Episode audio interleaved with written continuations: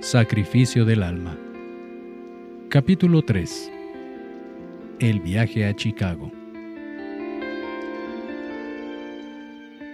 Los abuelos habían invitado a Olga y a Manuel a Chicago para visitar la tumba de su padre. Mari Carmen podía ir si pagaba su boleto y el hospedaje. Pero en esos días no tenía dinero ni vacaciones, por lo que decidió no ir. Los abuelos consiguieron una muy buena promoción para el avión y el hotel de los niños, lo que facilitó los gastos. El día del viaje, fueron a despedirlos Mari Carmen y un tío de los niños. Tanto Olga como Manuel estaban emocionadísimos, pues era su primer viaje en avión y al extranjero. Los momentos que tenían que esperar para los trámites antes de subir al avión parecían interminables. Olga, como de costumbre, iba describiendo todo lo que veía su hermano. Lo hacía de manera habitual, muy secamente pero clara y concisa.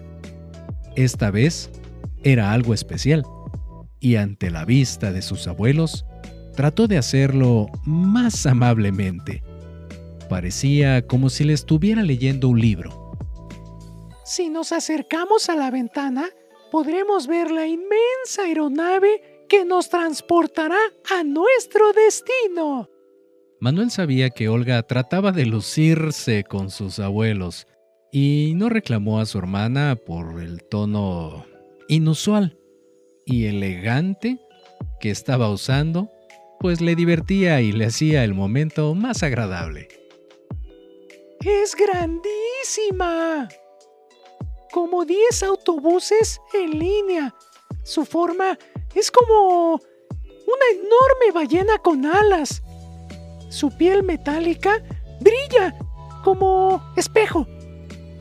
Tiene ventanas al frente por donde pueden verse a los pilotos que se acomodan en sus lugares y a los lados se aprecian ventanitas que recorren el avión hasta la cola. Debajo de sus alas cuelgan las enormes turbinas que impulsarán a la nave con el estruendo del aire hirviendo. Los abuelos escuchaban halagados las explicaciones de su amable nieta.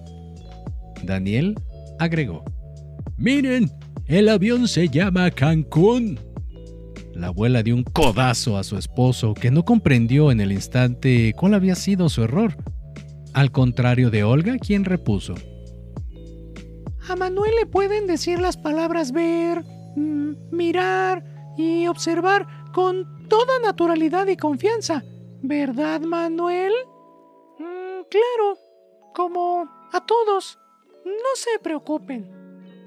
Unos días antes, Manuel había pensado que no tenía caso hacer el viaje. Había tantas cosas nuevas y diferentes que ver que realmente él no podría disfrutar y creía que sería mejor que solo Olga realizara el viaje. El darle vueltas al asunto lo ponía de mal humor, renegando su condición física que le impedía disfrutar la vida. Fue difícil convencerlo para que decidiera ir. Antes de subir al avión, su corazón latía con ímpetu y sus sentidos se agudizaban de forma sorprendente. Cuando por fin llegó a su asiento a la aeronave, no cabía de alegría. No podía creer que en unos minutos estaría volando por encima de las nubes.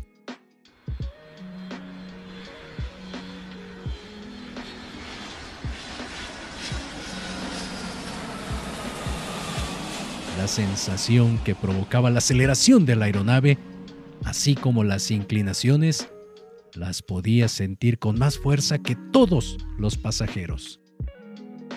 La narración que hacía Olga lo emocionaba todavía más y lo hacía reír. Las personas que se veían como hormiguitas ya no se ven.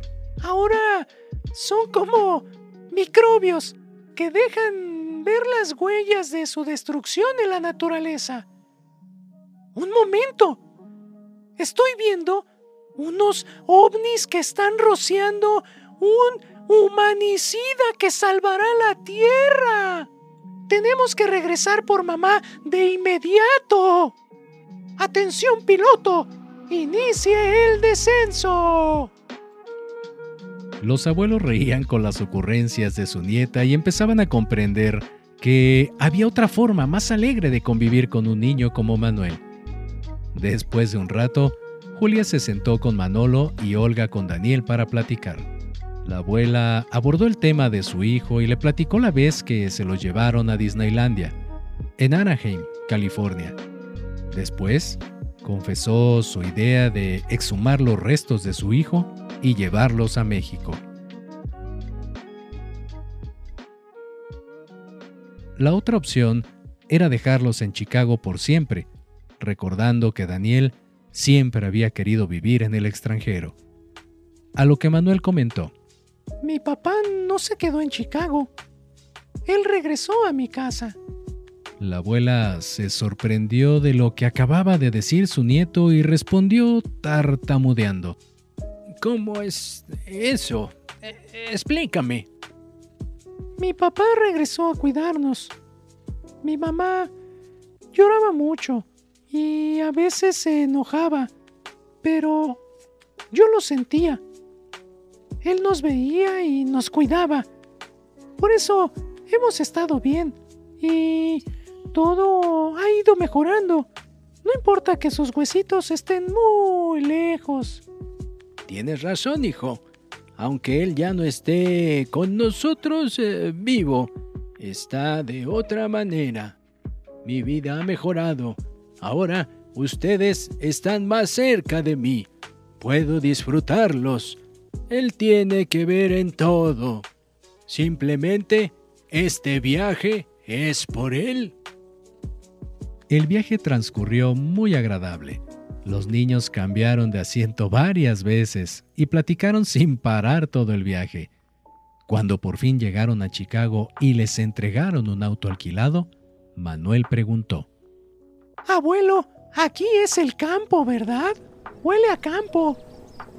No, hijo, estamos en una ciudad muy grande con muchos edificios y casas. Lo que pasa es que en Chicago está junto al lago Michigan, que es de los más grandes del mundo. El viento sin barreras sopla muy fuerte, llevándose la contaminación y trayendo aire fresco. Manuel sentía perfectamente que estaba en otro mundo muy diferente al que conocía. Percibía un ambiente cálido y agradable. El verano era formidable. Las voces de la gente que hablaba en inglés eran extrañas. Todos los olores eran distintos.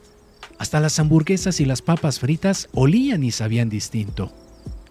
Los sonidos que producía al caminar en el hotel construido totalmente de madera también eran diferentes. La primera noche que pasó ahí fue como dormir en la fantasía de un sueño. Al siguiente día, fueron al cementerio a visitar la tumba del padre de los niños, quienes disfrutaron el camino y la búsqueda del lugar secreto del sepulcro. Para Olga y Manuel era como un día de campo. Todos aspiraban el agradable aroma de la vegetación, aunado a la cálida humedad.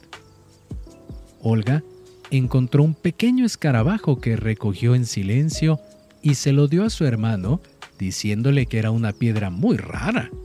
Manuel, al sentir los movimientos del insecto, gritó y lo aventó, sin querer, a la cabeza de su abuela, que también empezó a gritar, sacudiéndose el pelo.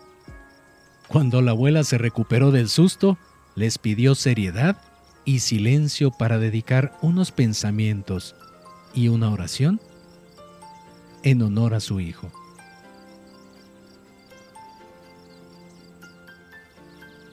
Fue un poco difícil, pero lo hicieron. Todos estaban animados y contentos. No había lugar para tristezas. Después de un largo tiempo, decidieron retirarse y se despidieron con frases cariñosas. Manuel guardó silencio escuchándolos. Cuando emprendieron la retirada, el niño volteó como a ver la tumba y dijo, Adiós, huesitos. Pasó casi una hora de camino. Julia se notaba un poco molesta y daba indicaciones a su esposo para llegar a una dirección donde comentaron que ese era el lugar. Solo permanecieron unos instantes. Olga ya lucía aburrida. Manuel se tapó la cara con un suéter y así permaneció hasta que llegaron a un restaurante de comida rápida. La abuela se notaba molesta por la falta de seriedad que mostraron en el panteón y abrió la puerta del lado de su nieto, que no bajaba, y permanecía tapándose la cara. Sal del carro inmediatamente. Y quiero hablar contigo. La abuela lo llamó por su nombre y retiró la prenda con la que se tapaba. Manuel bajó del auto y rápidamente se abrazó a su abuela llorando. Sus ojos estaban enrojecidos y se prendía con fuerza a los brazos de su abuela.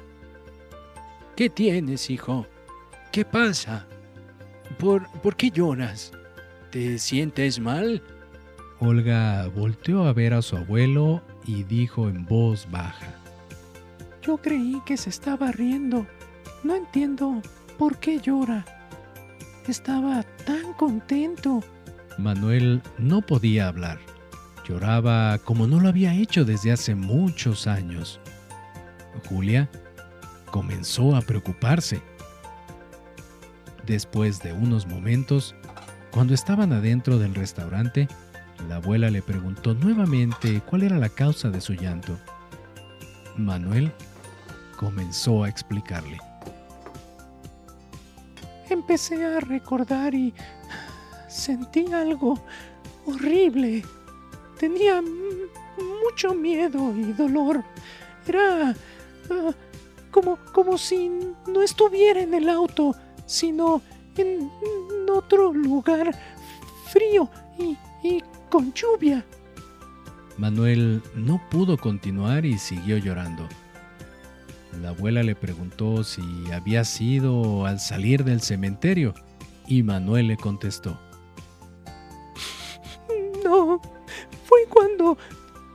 Tú dijiste a mi abuelo, sí, aquí es, este es el lugar.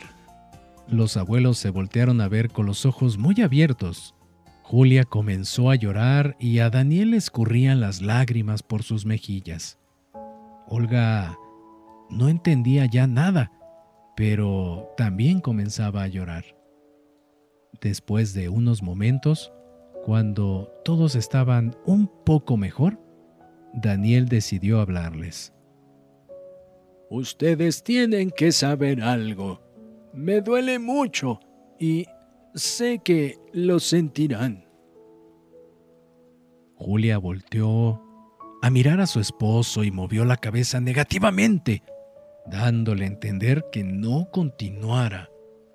Fue mi hijo, pero también fue su padre. Quiero contarles que las veces anteriores que vinimos, la policía nos informó del lugar exacto donde había muerto Daniel. Nosotros queríamos visitar el lugar sin decirles nada a ustedes. ¿Recuerdan que pasamos unas vías del tren? Donde Julia dijo, sí, aquí es. Este es el lugar. Ahí fue donde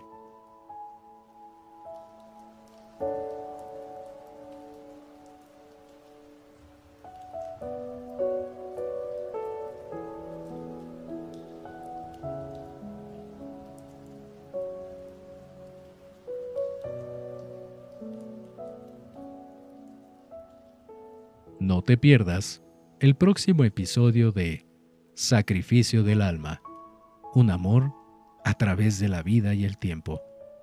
Escrito por Rubén Sobrino Prado.